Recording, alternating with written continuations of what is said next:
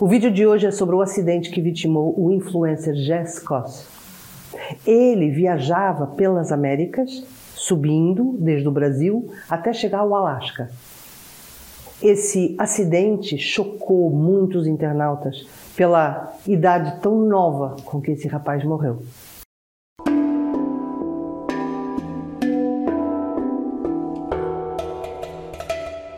Olá, meu nome é Alex Solnado, eu sou ativista espiritual, escritora e recebo mensagens da grande luz faz 20 anos. E essas mensagens me ajudam a interpretar a lei da espiritualidade, as coisas que acontecem aqui embaixo.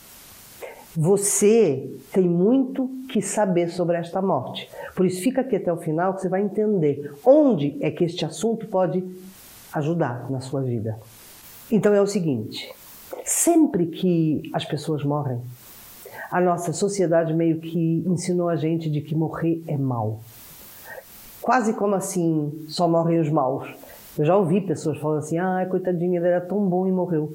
Como se só os maus é que pudessem morrer. Como se morrer fosse um castigo. A espiritualidade, ela ensina que a gente volta para casa quando a gente morre. Então, nós não devíamos ser tão cruéis ou mesmo temerosos em relação à morte. Uma vez eu estava fazendo uma meditação e a grande luz me falou: agora você vai morrer. E foi nessa altura que eu comecei a sentir que saía do meu corpo e que parece que todos os problemas, todas as tristezas, todas as angústias iam desaparecendo, eu ia subindo, ia subindo. Uma luz imensa começou quase que a me chamar e quando eu estava ficando realmente bem, eu ouvi: agora chega, agora você vai ter que descer. E eu desci. Mas a verdade é que a minha vida nunca mais foi a mesma. Eu descobri o que era a morte.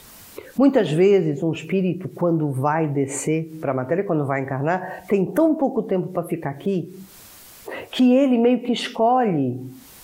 eu não quero falar ser um herói, mas a verdade é que se você for ver no, no perfil do Instagram desse moço, ele era um libertador, ele era um libertário, ele viajava com o seu cachorro e a felicidade que eles tinham os dois juntos era um exemplo para as pessoas de como você pode ser livre, de como você pode pegar um carro e de repente ir embora e viver a vida.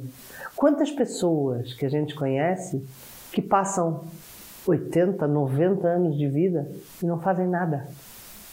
Então, antes de você chorar ou ficar triste ou se indignar com a vida quando alguém morre cedo, olha para a vida que essa pessoa teve durante o curto espaço de tempo que ela esteve aqui. Vê o que ela cumpriu, vê quantas pessoas ela fez feliz, vê como ela conseguiu, como falava meu pai, deixar um rastro de luz por onde passava. E você vai entender que o que interessa aqui não é o tempo que você fica aqui embaixo, mas o que você faz com o tempo que você fica aqui embaixo. Ele era uma luzinha.